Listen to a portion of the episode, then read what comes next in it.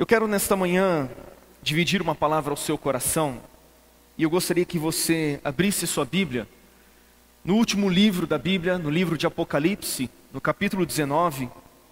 Eu quero ler com você do verso de número 6 até o verso de número 9. O livro da Revelação, o livro de Apocalipse, no capítulo 19, a partir do verso de número 6. Não precisa ter medo, viu gente, de ler Apocalipse. Eu já li várias vezes, nunca fiquei louco. Só um pouquinho mais louco por Jesus, mas de perder o juízo, não.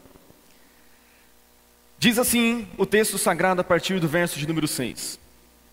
Então ouvi o que parecia ser a voz de uma grande multidão, uma voz como de muitas águas e como de fortes trovões, dizendo: Aleluia, pois reina o Senhor nosso Deus, o Todo-Poderoso. Alegremo-nos, exultemos e demos-lhe a glória, porque chegou a hora das bodas do Cordeiro. E a noiva dele já se preparou. A ela foi permitido vestir-se de linho finíssimo, resplandecente e puro. Porque o linho finíssimo são os atos de justiça dos santos. Então o anjo me disse, disse a João: Escreva, bem-aventurados aqueles que são chamados à ceia das bodas do Cordeiro.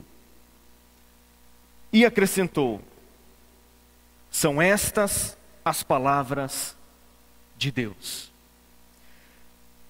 A NVI, quando se refere ao casamento, diz o seguinte: Pois chegou a hora do casamento do cordeiro, e a sua noiva já se aprontou. A Almeida Revista e Atualizada diz: São chegadas as bodas do cordeiro, cuja esposa a si mesmo já se ataviou. Queridos, existem muitas figuras dentro da palavra de Deus para ilustrar o relacionamento entre Cristo e a igreja. Para mostrar essa ligação que existe entre o Senhor Jesus Cristo e a sua igreja. Nós vemos, por exemplo, a figura da videira e dos ramos. O Senhor Jesus disse: Eu sou a videira e vocês são os ramos. Nós vemos uma outra figura, que é a figura da cabeça, que no caso é o Senhor Jesus, e nós, como sendo o seu corpo, somos membros deste corpo.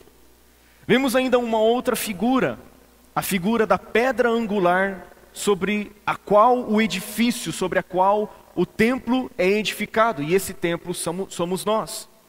Vemos ainda uma outra figura quando diz que nós somos membros da família de Deus, quando diz que somos irmãos uns dos outros e temos a Cristo como o primogênito entre muitos irmãos.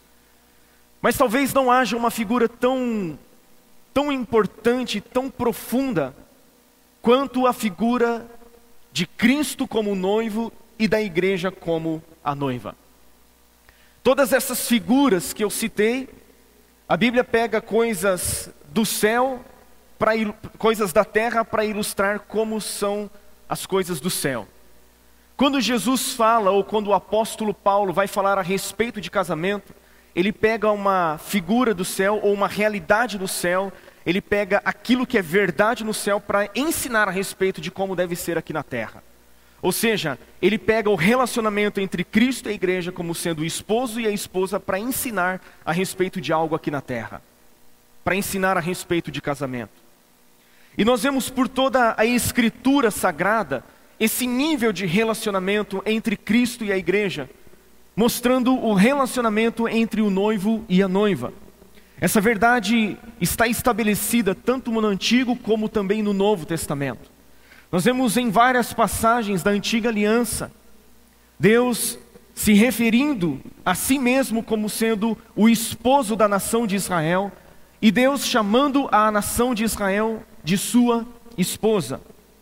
Em Isaías capítulo 62, no verso número 5, está escrito: Porque como o jovem desposa a donzela, assim teus filhos te desposarão a ti. Como o noivo se alegra da noiva, assim de ti se alegrará o teu Deus. Nós vemos toda a profecia do livro de Oséias também girando em torno desta verdade, em torno deste nível de relacionamento. Deus se referindo à nação de Israel como sendo a sua esposa, que por causa dos seus ídolos, que por causa dos adultérios, por causa da infidelidade, essa esposa veio a se tornar impura, veio a se tornar uma esposa adúltera. Mas ainda assim, Deus faz promessas de restauração desse relacionamento. No capítulo 2, no verso 19 e 20 de Oséias está escrito: Farei de você a minha esposa para sempre. Farei de você a minha esposa em justiça, em juízo, em bondade e em misericórdia. Farei de você a minha esposa em fidelidade, e você conhecerá ao Senhor. Mas nós vemos essa figura de relacionamento também na nova aliança, também nos dias do Novo Testamento. João Batista, aquele que é o preparador do caminho do Senhor, aquele que veio preparar o caminho para o Senhor Jesus, ele diz no Evangelho de João o seguinte, no capítulo 3, verso 29: O que tem a noiva é o noivo, o amigo do noivo que está presente e o ouve, muito se regozija por causa do, da voz do noivo, pois esta alegria já se cumpriu em mim. Aqui João Batista está se referindo a Jesus como o noivo. E ele, João Batista, se coloca como o amigo do noivo, e ele pôde ouvir a voz do noivo, e esta alegria havia se cumprido nele. No sermão profético, o sermão escatológico, aquele sobre o qual Jesus fala das últimas coisas, ele, Jesus, fala sobre a necessidade de vigilância, sobre a necessidade de estar preparado para a volta do Senhor.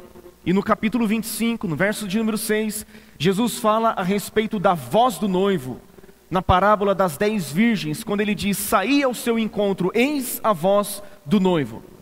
Em Mateus 22, no verso 1, Jesus também diz que o reino dos céus é semelhante a um rei que celebrou as bodas do seu filho.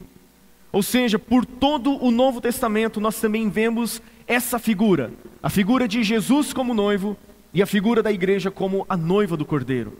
Chegamos neste capítulo 19, a partir do verso de número 6 de Apocalipse, aonde João está anunciando a chegada das bodas do cordeiro. Ele está anunciando que esta festa está chegando, essa festa está se aproximando, ele está anunciando que esta festa em breve irá acontecer. Festa esta da qual você e eu faremos parte. O apóstolo João está falando a respeito das bodas do cordeiro. Quando nós falamos sobre as bodas do cordeiro, quando vemos este texto falando a respeito das bodas do cordeiro, é muito importante compreender um pouco a cultura dos hebreus para que esta festa também seja muito bem compreendida. As bodas do cordeiro, as bodas tinham algumas etapas a serem cumpridas até que a festa chegasse ao seu grande dia. Nós vemos primeiramente a primeira etapa, vemos a primeira etapa sendo a etapa do compromisso, onde o noivo e a noiva entravam num compromisso. A segunda etapa era um intervalo, onde o noivo retornava para a sua casa e enquanto isso a noiva se preparava para esse grande dia. E nós vemos em terceiro lugar a terceira etapa, que é a festa propriamente dita, a celebração da festa propriamente dita. Nós estamos, obviamente, nesse intervalo, um tempo de preparação, num tempo em que a noiva está sendo preparada. João fala que a noiva já se ataviou, a noiva já está preparada, vestida com linho finíssimo, resplandecente e puro. E é sobre esse tema que eu quero conversar com você nesta manhã. E o tema da minha mensagem é uma noiva preparada. Uma noiva preparada. Vamos entender um pouquinho melhor esse compromisso que era feito antes da consumação do casamento. Então, o primeiro lugar que eu quero destacar é esse compromisso. O casamento envolvia o compromisso de noivado, era uma espécie de noivado. Claro que diferente de como é nos dias de hoje. O noivado daquela época era muito mais aprofundado e o compromisso era algo muito mais sério do que é nos dias de hoje. Nesse compromisso de noivado, nesta cerimônia de noivado, era feita uma festa na casa dos pais, promessas eram feitas entre o noivo e a noiva na presença de muitas testemunhas. E desde esse dia, o noivo e a noiva estavam legalmente casados, embora ainda o casamento não houvesse sido consumado. Para que houvesse o rompimento desse noivado, tem um certo comentarista que diz o seguinte: o contrato de noivado tinha valor legal e só podia ser rompido pela morte ou por uma carta formal de divórcio. A infidelidade ou a violência de uma noiva assim desposada era considerada adultério e, como tal, recebia punição legal. Era diferente de como é nos dias de hoje. Hoje as pessoas entram num compromisso de noivado e, quando dá na telha delas, elas simplesmente desfazem aquele compromisso e vão para um novo compromisso, ou seja, uma banalização total desse valor, desse princípio que é o noivado. E era exatamente nessa condição que José e Maria estavam quando o anjo Gabriel anuncia a Maria que ela conceberia a partir do Espírito Santo. Tanto é que José ficou incomodado com aquela situação, porque aparentemente, né, aos, aos olhos de José, ou pelo pouco entendimento da situação que ele estava tendo, aos olhos dele, Maria tinha adulterado.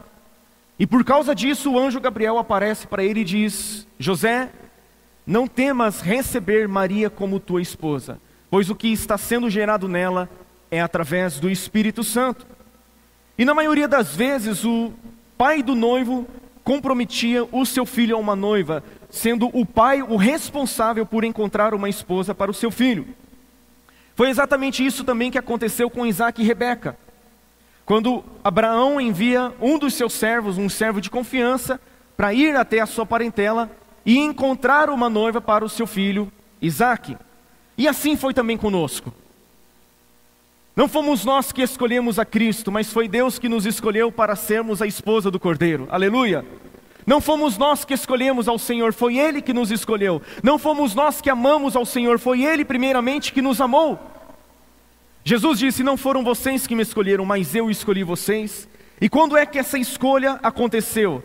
Efésios 1, versículo 4 nos diz que antes da fundação do mundo, Deus nos escolheu para sermos santos e irrepreensíveis diante dele. Ou seja, antes da criação de todas as coisas, Deus nos escolheu, Deus nos elegeu para sermos a esposa do seu filho Jesus Cristo, para sermos a noiva do Cordeiro. Esse então é o primeiro aspecto, o primeiro passo, a primeira etapa de como era o casamento na cultura hebraica e serve como base para nós entendermos a palavra de Deus. Em segundo lugar, a segunda etapa era a etapa do intervalo. Havia um intervalo de aproximadamente 12 meses, ou seja, um ano, entre o compromisso do noivado e o dia do casamento. Durante esse intervalo, o noivo ou a sua família pagava ao pai da noiva um dote. Havia uma transferência de valores. Isso podia ser em dinheiro, podia ser em bens, podia ser em joias. E foi exatamente isso que Abraão fez quando mandou o seu servo buscar uma esposa para o seu filho Isaque. O seu servo deu aos pais de, de Rebeca joias, bens, presentes, para que Rebeca então pudesse ir para a casa de Isaque e ser tomada como esposa. Quando o rapaz não tinha dinheiro, quando ele não tinha condições, ou a sua família não tinha condições de pagar esse dote, esse pagamento era feito por meio de serviço. E foi assim também que Jacó conseguiu ter Raquel como sua esposa. Ele trabalhou sete anos, Labão passou a perna nele, ele teve que trabalhar mais sete anos e uma semana para que pudesse ter Raquel como a sua esposa. Agora, você sabe qual é o preço que foi pago para que nós pudéssemos nos tornar a noiva do cordeiro? A Bíblia nos diz que não foi por prata ou ouro que nós somos resgatados do fútil procedimento que foi nos legado pelos nossos pais, mas nós somos comprados pelo precioso sangue, como de um cordeiro sem defeito, sem qualquer mancha, mas santo e irrepreensível, o Cordeiro de Deus conhecido antes da fundação do mundo, mas que se manifestou no fim dos tempos por amor de nós. Nesse intervalo, havia também a preparação dos aposentos a preparação da casa, aonde o noivo retornava para sua casa, para, retornava para a casa do seu pai, e ele preparava a morada para que quando chegasse o dia da festa, para que quando chegasse o casamento, ele tomasse a sua esposa e a levasse para a sua própria casa. Jesus em João 14 nos diz: Não se turbe o coração de vocês, creiam em Deus, creiam também em mim. Na casa do meu pai há muitas. Se assim não fosse, eu não teria dito, pois vou preparar o que para vocês? Eu vou preparar lugar. E quando eu preparar este lugar, eu voltarei e eu os levarei para que aonde eu estou, vocês também estejam comigo. E essa preparação foi através da sua morte na cruz, foi através da sua ressurreição dentre os mortos, foi através da sua ascensão e agora ele está sentado à direita de Deus intercedendo por mim e por você. Não que Jesus tenha ido lá preparar uma casa, preparar uma morada com as suas próprias mãos, mas ele fez isso através da sua obra de salvação, através da expiação que ele consumou na cruz do Calvário, através do preço de sangue que ele derramou por mim e por você. Jesus preparou para mim e para você um caminho novo e vivo, através do qual podemos nos achegar novamente a Deus, podemos ir até a presença de Deus. Mas ainda durante esse intervalo, havia também a preparação da noiva. Esse intervalo também servia para que a noiva se preparasse para aquele grande dia. Quantas mulheres aqui já passaram pelo noivado e já passaram pelo casamento? Levanta a mão. Eu tenho certeza que vocês se prepararam e se prepararam muito. Sim ou não? eu lembro da minha esposa, como ela foi zelosa com o dia do nosso casamento. Como ela foi zelosa consigo própria para o dia da nossa celebração, para a celebração do nosso casamento. E havia então essa necessidade de preparação. O texto que nós lemos de Apocalipse, no capítulo 19, no verso de número 7, na parte B, diz que chegou a hora das bodas do cordeiro e a noiva dele já se preparou. A noiva já se preparou. Haverá um dia em que as bodas do cordeiro serão celebradas e a noiva de Cristo, a igreja do Senhor Jesus, já estará preparada, se encontrará completamente pronta para a celebração deste grande dia. O texto no verso de número 8 também nos diz que a ela foi permitido, a ela foi dado vestir-se de linho finíssimo, resplandecente e puro. Um linho finíssimo, resplandecente e puro foi dado à esposa, foi dado à noiva. Isso significa que, embora a noiva se prepara, embora a noiva se prepare, ela também recebe as suas vestimentas. Isso significa que existe tanto a graça divina, existe a parte de Deus, como também existe a responsabilidade humana. Ou seja, nós estamos passando por este processo de preparação, onde a igreja está sendo preparada para a celebração das festas, para a celebração das bodas do Cordeiro. Esse tempo em que nós estamos aqui na terra é um tempo de preparação, é um tempo de nós nos prepararmos para o encontro do Senhor nos ares. Jesus virá uma segunda vez para buscar uma igreja preparada, uma igreja pronta, uma igreja ataviada, uma igreja adornada, e essa igreja estará com vestes brancas, resplandecentes, com vestes puras, com vestes é, é, é, alvejadas, essas vestes que foram lavadas no próprio sangue do Cordeiro. Jesus virá para buscar uma igreja santa, uma igreja irrepreensível, Jesus virá para buscar uma igreja sem qualquer defeito, sem qualquer deformidade moral. A igreja estará pronta para se encontrar com o seu noivo. É por isso que o apóstolo Paulo diz em 2 Coríntios, no capítulo 11, verso de número 2, o seguinte: Porque zelo por vós com o zelo de Deus, visto que vos tenho preparado para vos apresentar como virgem pura a um só esposo que é Cristo. O apóstolo Paulo se coloca na função de um pai que está preparando a sua noiva para um único esposo, e essa esposa está sendo preparada para ser uma virgem pura, para que quando for, for apresentada ao seu esposo, ela seja apresentada pura. E é esse zelo que nós, os pastores, devemos ter. É esse o zelo que nós, os pastores daqui dessa casa, temos em relação à igreja. Nós estamos trabalhando nós estamos ensinando, nós estamos discipulando, estamos ministrando a palavra para que a igreja seja preparada para um único esposo, que é Cristo Jesus. Eu vejo muitas pessoas tendo uma visão equivocada da igreja. Muitas pessoas desprezando a igreja, muitas pessoas batendo na igreja, muitas pessoas maltratando a igreja, muitas pessoas denigrindo a imagem da igreja diante das pessoas, nas redes sociais, diante da sociedade. No entanto, a igreja é a, é, é a, esposa do cordeiro, é a noiva do cordeiro, e Jesus virá para uma igreja santa, para uma igreja pura. Você pode até não concordar com a instituição, com algumas decisões que a instituição toma, mas você não tem o direito, você não tem a autoridade de falar mal da igreja como organismo vivo de Cristo, nem falar mal da igreja como noiva do cordeiro. Rapaz, se falar mal da minha esposa, pensa no cara que vai ficar bravo. Agora, você imagina Jesus ouvindo seres humanos pecadores, que são pó da terra, que vieram do pó voltarão para o pó falando mal da sua noiva. É melhor não se atrever a fazer isso. é melhor não se arriscar a esse tipo de atitude. Por quê? Porque Jesus vem para uma esposa santa, uma igreja pela qual derramou o seu próprio sangue, uma igreja pela qual ele pagou um altíssimo preço. E hoje ele está preparando essa igreja para que logo, em breve, ele volte para buscá-la. Vejamos de forma bíblica, de uma forma prática, como a igreja está sendo preparada. Na carta de Paulo aos Efésios, no capítulo 5, no verso de número 22 até o verso de número 7, Paulo, escrevendo à igreja de Éfeso, fala a respeito do casamento. Fala de como a mulher deve estar submissa ao seu próprio marido. Fala também de como o marido deve amar a sua própria esposa. O que muitas vezes nós não percebemos é que, quando Paulo vai falar a respeito de casamento, ele usa o relacionamento entre Cristo e a igreja.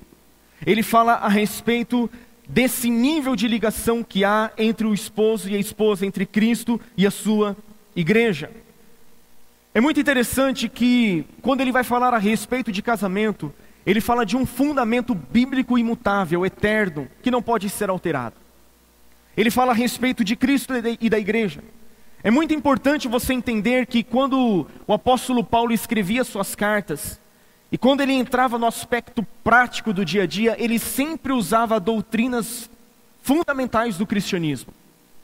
Quando ele vai falar a respeito da unidade da igreja, só para você ter como exemplo, quando ele vai falar a respeito da unidade da igreja, ele usa como exemplo a unidade da divindade. Ele fala da unidade entre o Pai, o Filho e o Espírito Santo. Quando ele vai falar sobre humildade nos relacionamentos, em Filipenses capítulo 2, qual é o exemplo que ele dá? Ele dá o exemplo de Cristo, que mesmo sendo Deus, não julgou como usurpação ser igual a Deus. Antes, a si mesmo se esvaziou, tomando a forma de servo, fazendo-se semelhante aos homens. E aqui agora ele está falando a respeito de casamento, e para falar a respeito de casamento, ele usa o relacionamento entre Cristo e a igreja. Muitas vezes nós focamos apenas no aspecto prático e nos esquecemos do fundamento, nos esquecemos do aspecto doutrinário essencial para a vida cristã. Eu gostaria que você visse comigo, no versículo 22 de Efésios capítulo 5, quando Paulo diz assim: Esposas, que cada uma de vocês se sujeite a seu próprio marido, como ao Senhor. Porque o marido é o cabeça da igreja, como também Cristo é o cabeça da igreja, sendo ele próprio o salvador do corpo. A primeira coisa que nós temos que entender e que coopera com a preparação para a vinda do noivo, que coopera para a preparação da igreja, é o entendimento de que Cristo é o cabeça da igreja. Isso fala da sua autoridade sobre nós. Da mesma forma que o marido é o cabeça da igreja, ou da mesma forma que o marido é o, é o cabeça da sua mulher, Cristo é o cabeça da igreja.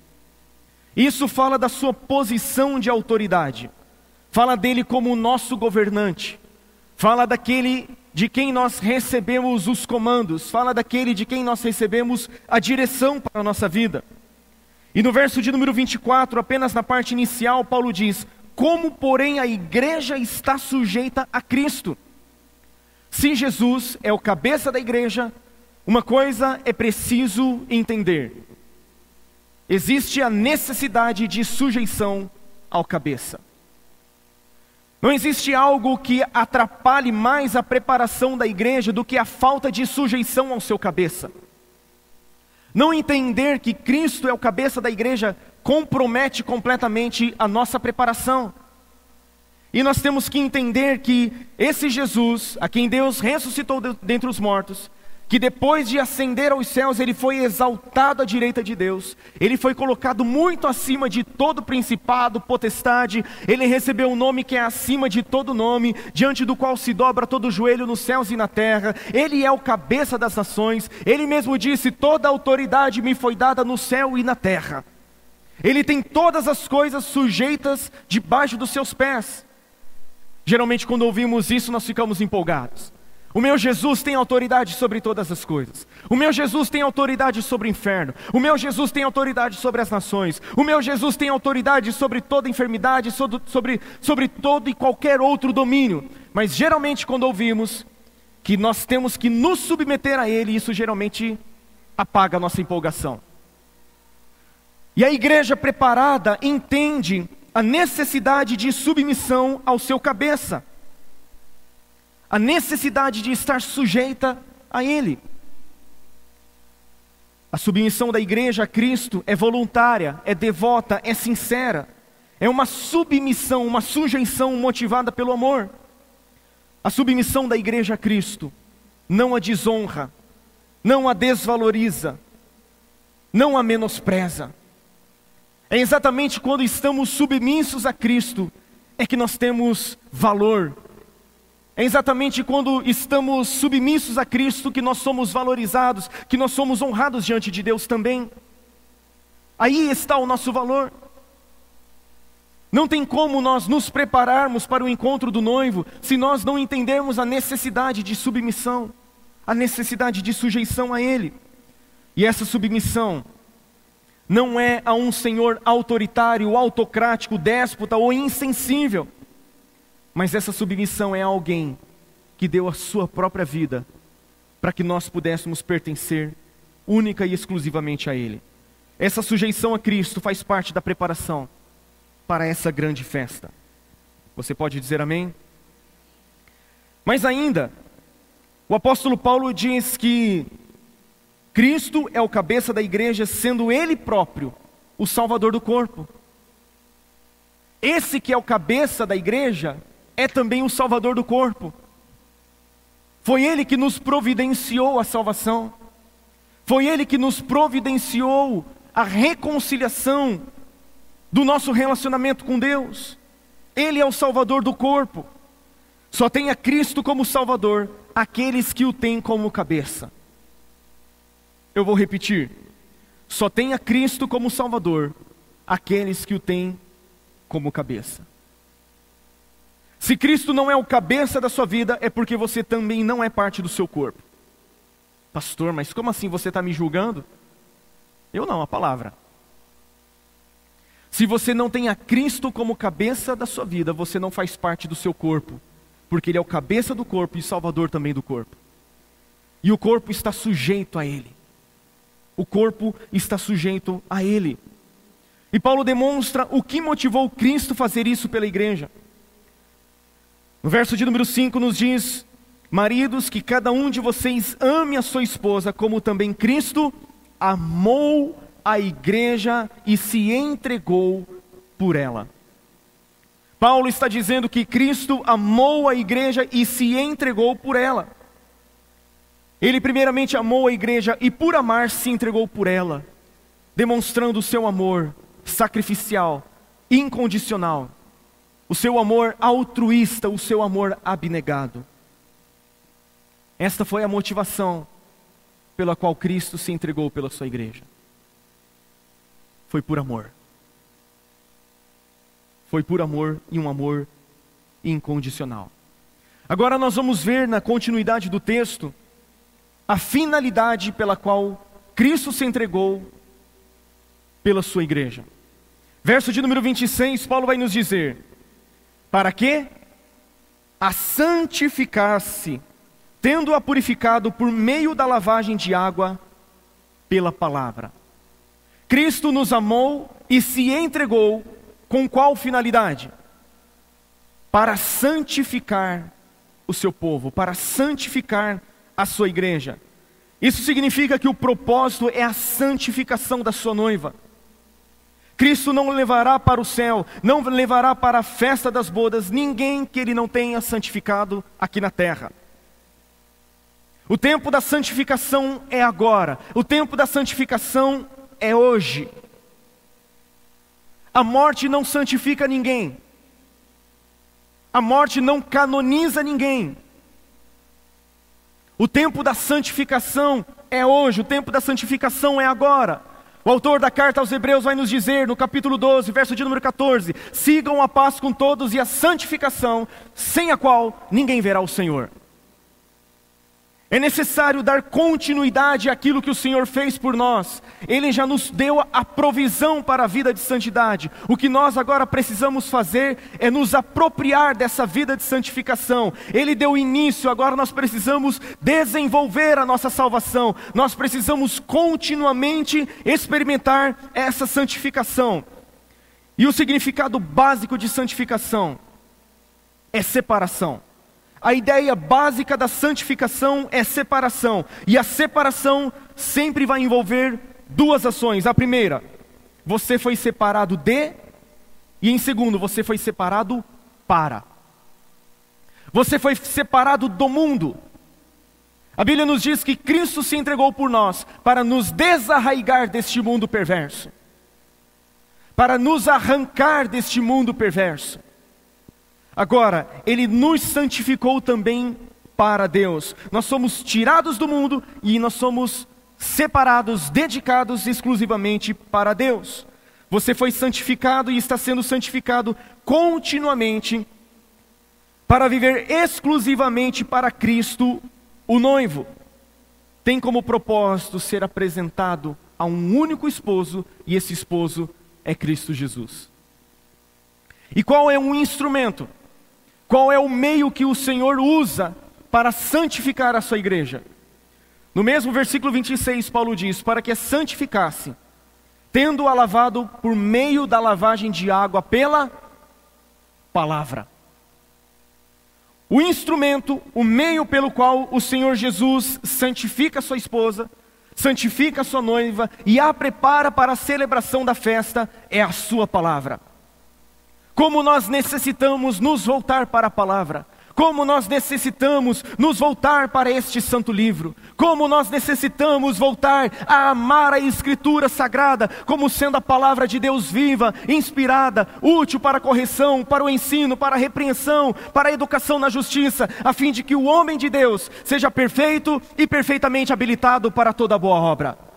É tempo de a igreja se voltar para a palavra. Precisamos nos voltar para o princípio, aquilo que está escrito que a igreja perseverava na doutrina dos apóstolos. Grande ênfase que foi dada na reforma protestante e que novamente precisa ser vivida nos dias de hoje. Eu estava ali em cima antes do culto, ouvindo um pouco da aula do Daniel, e ele falando a respeito de uma coisa tão importante quando você vai ler a Bíblia: considerar o contexto. E hoje em dia nós vemos em muitos púlpitos a distorção da palavra. Por quê? Porque não se leva em consideração o contexto. E os homens fazem o que querem com esta, com esta palavra fora de contexto. Mas eu quero dizer que a palavra de Deus é viva, a palavra de Deus é eficaz, ela é mais cortante do que uma espada de dois gumes, ela penetra até a divisão da alma e do espírito, juntas e medulas, e é apta para discernir pensamentos e intenções do coração do homem. A lei do Senhor é perfeita e restaura a alma. Jesus disse: A carne para nada presta. As palavras que eu tenho dito a vocês são espírito e são vida. Ele disse em João 15,3: Vocês estão limpos pela palavra que eu tenho falado a vocês. É essa palavra que vai nos levar a esse lugar de santificação, vai nos levar a esse lugar de purificação, de santificação, para nós nos encontrarmos com o Senhor. É esse livro que vai transformar a nossa vida pela renovação da nossa mente, pela renovação do nosso entendimento. Quando Paulo escreve, olha, eu tenho por vocês o mesmo zelo de Deus, um pouco adiante ele vai dizer, eu tenho receio de que da mesma forma que a serpente enganou Eva, assim também seja corrompida a simplicidade e pureza de vocês devidas a Cristo. O que foi que a serpente fez com Eva? A serpente distorceu aquilo que Deus havia falado. Isso significa que a forma pela qual vamos experimentar essa santificação é por meio da lavagem de água, pela palavra. A palavra completa. O apóstolo Paulo diz: toda a Escritura. Toda a Escritura, de Gênesis a Apocalipse. Na quarta-feira nós tivemos uma aula inaugural, onde o pastor Williams falou a respeito dos crentes de Bereia, os crentes bereanos. Eu achei interessante que numa das fichas de inscrições, onde ali tem um campo que está escrito o seguinte: qual é o propósito de você estudar no Instituto Bíblico? E uma pessoa colocou assim: me tornar um crente bereano. Gostei dessa, viu? Por quê? Porque é um crente que examina as Escrituras, é um crente que se aprofunda na palavra de Deus, é um crente que está ali sobre a palavra de Deus. Ele é o pão vivo, essa palavra é viva. E somente de, através dela que nós podemos experimentar essa santificação, a fim de nos tornarmos uma igreja gloriosa. Veja comigo no verso de número 7, 27, Efésios 5, 27, Paulo diz: Para a apresentar a si mesmo como igreja gloriosa, sem manchas, nem ruga, nem coisa semelhante, porém santa e sem defeito. Então vamos entender. Cristo nos amou, se entregou por nós. Ele nos amou, se entregou para nos santificar, e Ele nos santifica por meio da palavra. E qual é o propósito, a finalidade dele nos santificar? Ele diz: para apresentar a si mesmo, igreja gloriosa, uma igreja sem mancha, uma igreja sem qualquer tipo de defeito. Da mesma forma como a noiva se prepara para o grande dia da festa, o dia em que se entregará completa e exclusivamente ao noivo, também a igreja está sendo preparada para a celebração da festa. Jesus está santificando, preparando a sua noiva para a apresentar a si mesmo como igreja gloriosa, igreja cheia de resplendor, refletindo a sua glória, assim como a lua reflete a luz do sol.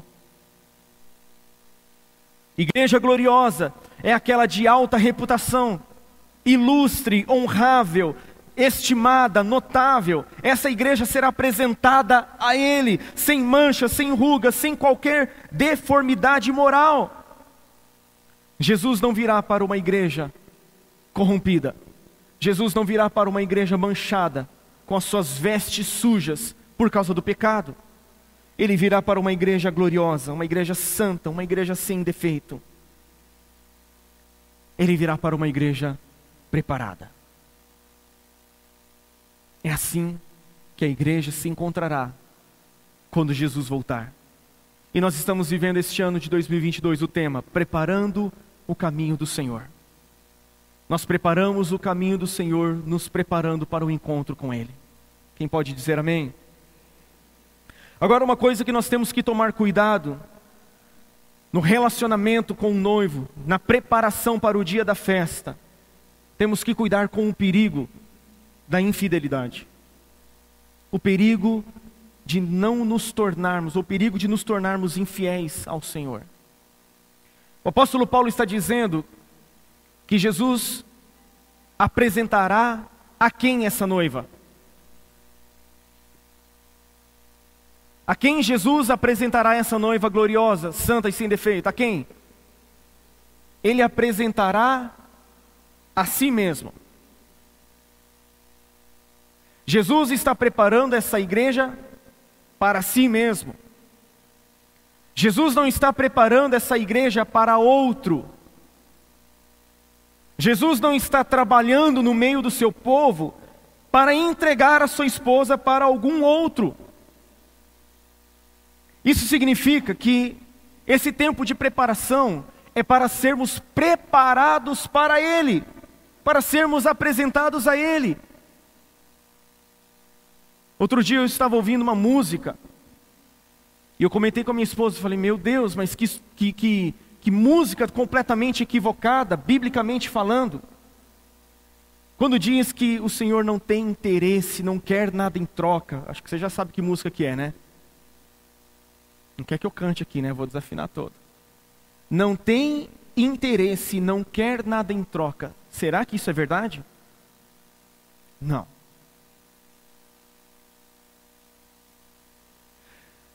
Não está certo por quê? Porque ele tem o propósito de apresentar a igreja a si mesmo. Ele investiu e ele quer ter um retorno. Ele está santificando para poder apresentar. Ele está preparando para poder ter de volta a sua igreja gloriosa, santa, sem defeitos, sem qualquer, de, sem qualquer deformidade.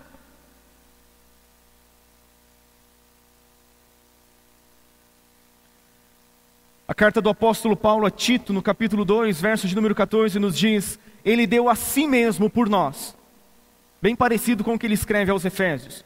Ele deu a si mesmo por nós, a fim de nos remir de toda iniquidade e purificar, falando de santificação, e purificar para si mesmo um povo que particularmente seu, exclusivamente seu, dedicado à prática de boas obras, isso, dedicado à prática de boas obras. Então Jesus investiu a vida, a sua própria vida, o seu próprio sangue, para ter para si mesmo um povo purificado, um povo santificado, um povo exclusivamente seu. Nesse tempo que aguardamos o noivo, precisamos viver uma vida de fidelidade exclusiva ao noivo. O propósito de Jesus é apresentar a igreja gloriosa e santa a si mesmo. Nenhum noivo quer dividir a sua noiva com alguém. O noivo investiu a sua vida na noiva e espera o retorno dela. Isso significa, queridos, que nós temos que cuidar com o perigo da infidelidade ao Senhor. Não se torne infiel ao Senhor. Não flerte com o mundo, não flerte com o pecado, não flerte com a carne. Não tenha outros deuses diante de ti. Este é o primeiro mandamento do decálogo, dos dez mandamentos que Deus deu à nação de Israel por meio de Moisés. E este mandamento continua sendo válido nos dias de hoje: Não terás outros deuses diante de mim. Não podemos ter outros deuses. E antes do Senhor dizer que nós não podemos fazer imagens de escultura, porque muitas pessoas pensam que ter outros deuses é simplesmente esculpir uma imagem de escultura. No entanto, quando a Bíblia fala não ter outros deuses, não está limitando a isso somente, está falando de qualquer outra coisa que ocupa o lugar de Deus na nossa vida, está falando de qualquer outra coisa que rouba a exclusividade que Cristo tem que ter na minha e na sua vida. Exclusividade, fidelidade, lealdade ao noivo, lealdade ao cordeiro, lealdade ao Deus que é digno de toda adoração. Não podemos manchar as nossas vestes, não podemos contaminar as nossas vestes, colocando outros deuses, colocando outros ídolos diante de nós. Não podemos contaminar as nossas vestes. A igreja preparada está vestida de linho finíssimo, resplandecente e puro.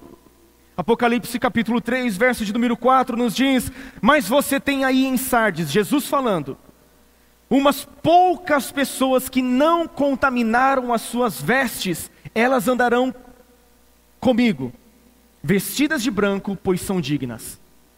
Jesus está falando de poucas pessoas que não contaminaram as suas vestes. O contrário disso significa que muitas outras pessoas contaminaram as suas vestes, mancharam as suas vestes. E o que, que é mais importante, querido? numa festa de casamento quando olham para a noiva? As vestes, o vestido. Todo mundo fica, uau! Olha o vestido da noiva. Olha a cauda da noiva, olha que coisa linda. Oh, ela ficou perfeita com esse vestido.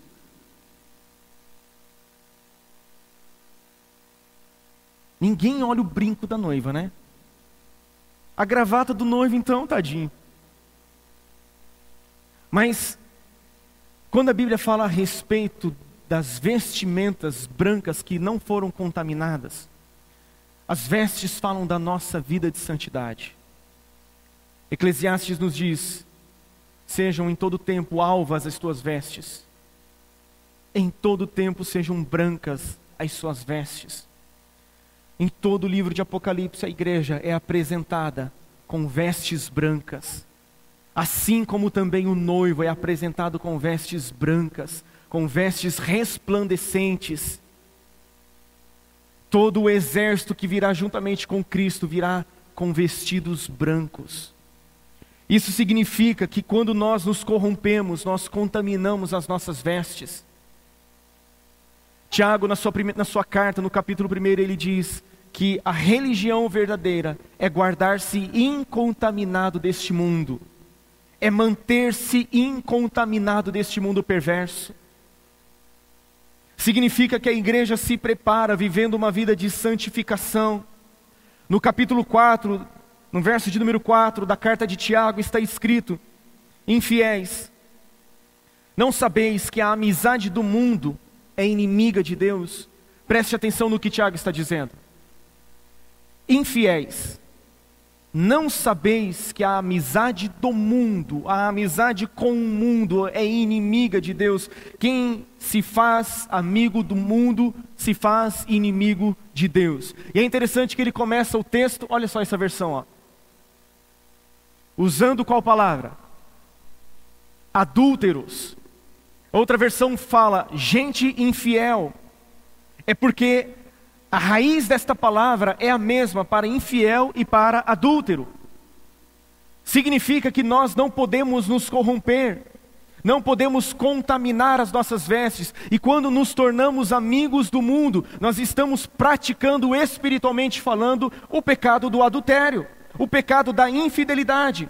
Foi a respeito desta prática que Deus muitas e muitas vezes advertiu a nação de Israel por causa da infidelidade, por eles terem colocado outros deuses na relação. É interessante que no contexto da carta de Tiago, no capítulo 4, ele está falando o seguinte: olha, vocês pedem, vocês pedem e vocês pedem mal, vocês pedem e não recebem, porque vocês pedem mal. E ele diz: vocês pedem para esbanjar nos seus próprios prazeres. Quando nós quando nós desejamos mais as bênçãos de Deus do que o próprio Deus, nós estamos querendo apenas esbanjar nos nossos próprios prazeres. Quando nós trocamos Deus pelas bênçãos de Deus, nós estamos colocando algo no meio dessa relação e atrapalha completamente essa relação. Deleites, prazeres, são pessoas que pedem e pedem mal. Sabe, querido, quando as pessoas vêm para o Evangelho e veem no Evangelho uma porta para a prosperidade, isso é infidelidade. Quando as pessoas veem no Evangelho um meio para se conseguir uma vida melhor, isso não é Evangelho, isso é qualquer outra coisa, menos Evangelho é infidelidade. Quando as pessoas vêm para o Evangelho para procurar ter uma casa melhor, ter um carro melhor, ter um emprego melhor, isso nada tem a ver com o Evangelho. E quando nós tomamos esses caminhos, nós estamos nos tornando espiritualmente adúlteros. O Evangelho é o meio pelo qual você se relaciona com Deus, é um meio pelo qual você pode conhecer a Deus, você pode se reconciliar com Deus. Quando relativizamos a Sua palavra, passamos a não crer naquilo que está escrito, na, na, na, na, na veracidade daquilo que está escrito na literalidade daquilo que está escrito, nós nos tornamos infiéis. Quando nós dizemos, é, mas não é bem assim, é assim sim, é a palavra de Deus. É, mas agora a Bíblia tem que ser atualizada, tem que ser atualizada nada.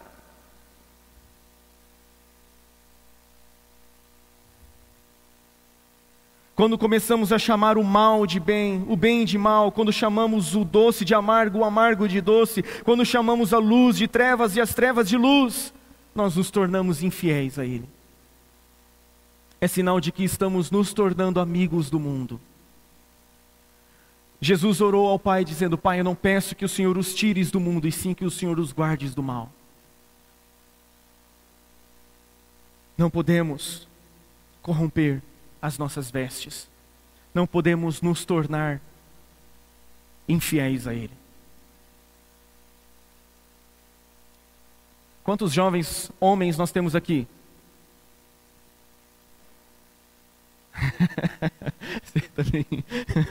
não é jovem não, mas tá bom. Eu tinha falado tipo jovem solteiro, né? Mas tá bom. Quem aqui de vocês, vamos pegar os homens casados também. Quem aqui gostaria de ter uma noiva que amasse você intensamente, dissesse para você que te ama intensamente, dissesse, noivo, eu amo você de todo o meu coração. Como é precioso estar com você, noivo. Só que é o seguinte, eu tenho alguns outros amores. E essa noiva chegasse para você e dissesse: Ó, domingo eu estou com você, mas de segunda a sábado eu saio com outros. Você não vai se importar, né? Você se importaria, homem? Seja verdadeiro, você se importaria? Sim ou não? Você se importaria com isso? É claro que não, claro que sim. Você deve se importar com isso, você não deve aceitar esse tipo de coisa. Agora a pergunta é: por que você e eu achamos que Deus não se importa? Por que é que você e eu devemos achar que Deus acha isso normal? Senhor, mas eu estou todo domingo na igreja. Mas na segunda mente, Senhor, mas é para ter a provisão. Você está mentindo. Você está sendo infiel, você não está crendo na fidelidade dele, você está corrompendo as suas manchas, as suas vestes com manchas.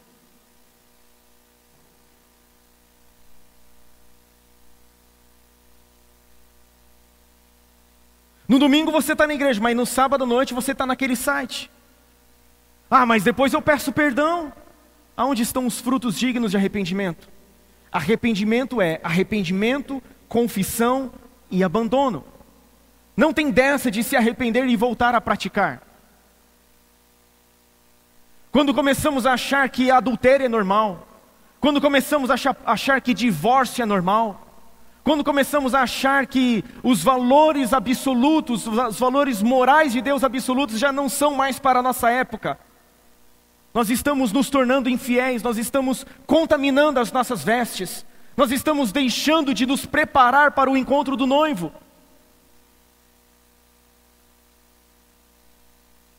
Pesquisas mostram que o adultério já atingiu 50% dos casais. Cara, eu não quero crer que 50% das pessoas aqui já praticaram esse tipo de coisa.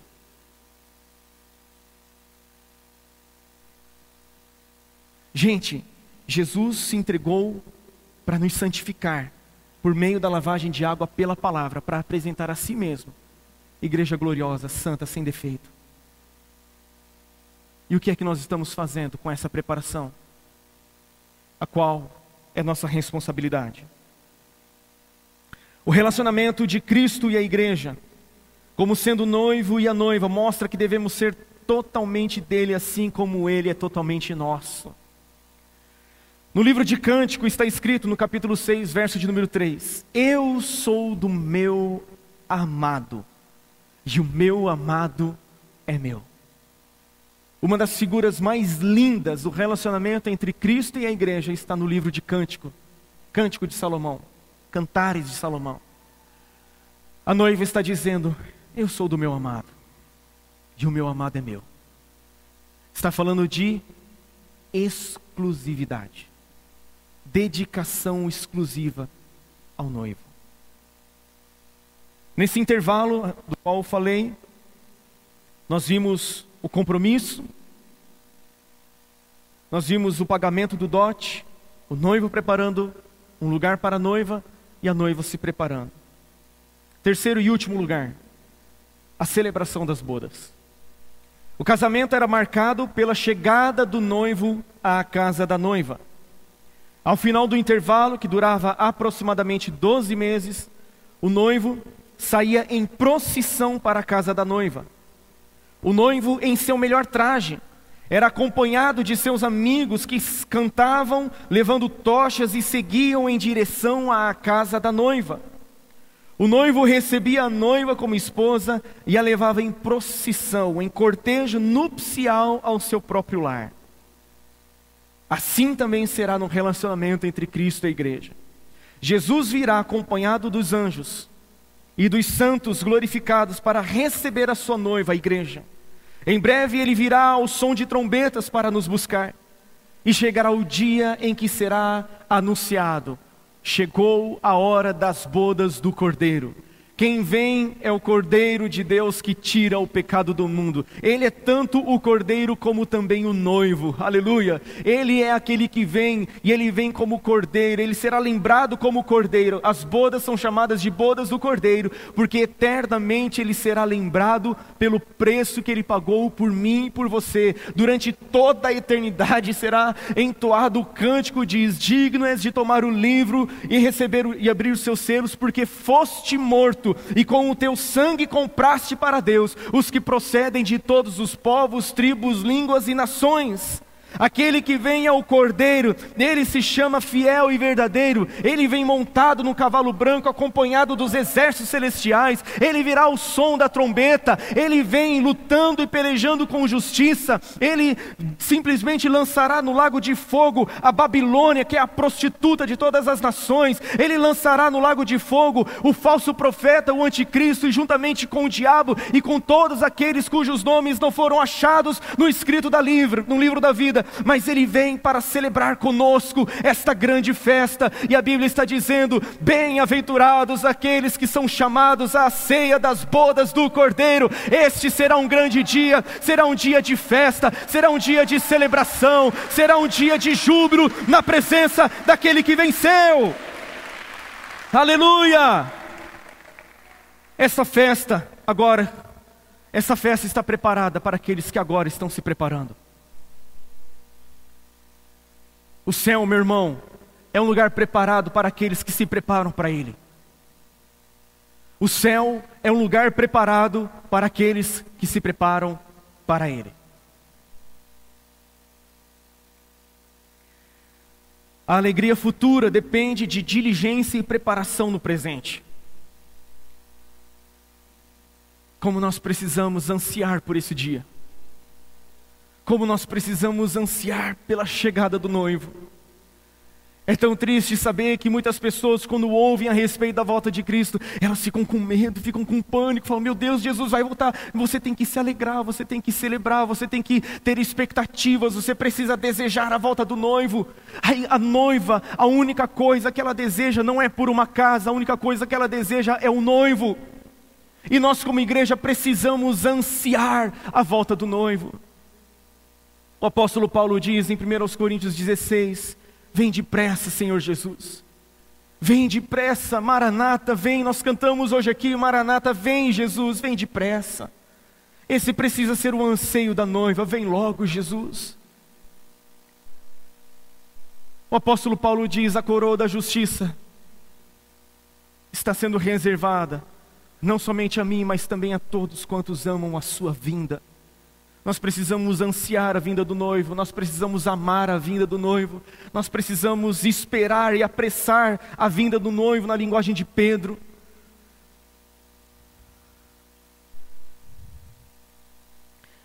No capítulo 22 de Apocalipse, e aqui eu quero concluir. Pode subir o Ministério de Música, por gentileza. No capítulo 22 de Apocalipse, no, verso de número 7, nos diz: Eis que venho sem demora. Bem-aventurado aquele que guarda as palavras da profecia deste livro. No verso de número 12, ele diz novamente: Eis que venho sem demora, e comigo está a recompensa que tenho para dar a cada um segundo as suas obras. E no verso de número 17, o Espírito e a noiva dizem: Vem.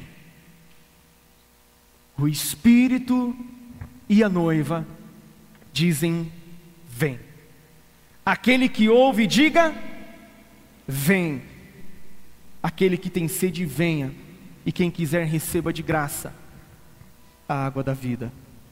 E no verso de número 20, aquele que dá testemunho destas coisas diz: Certamente, venho sem demora. Amém. Vem, Senhor Jesus. Coloque-se em pé no seu lugar, por gentileza.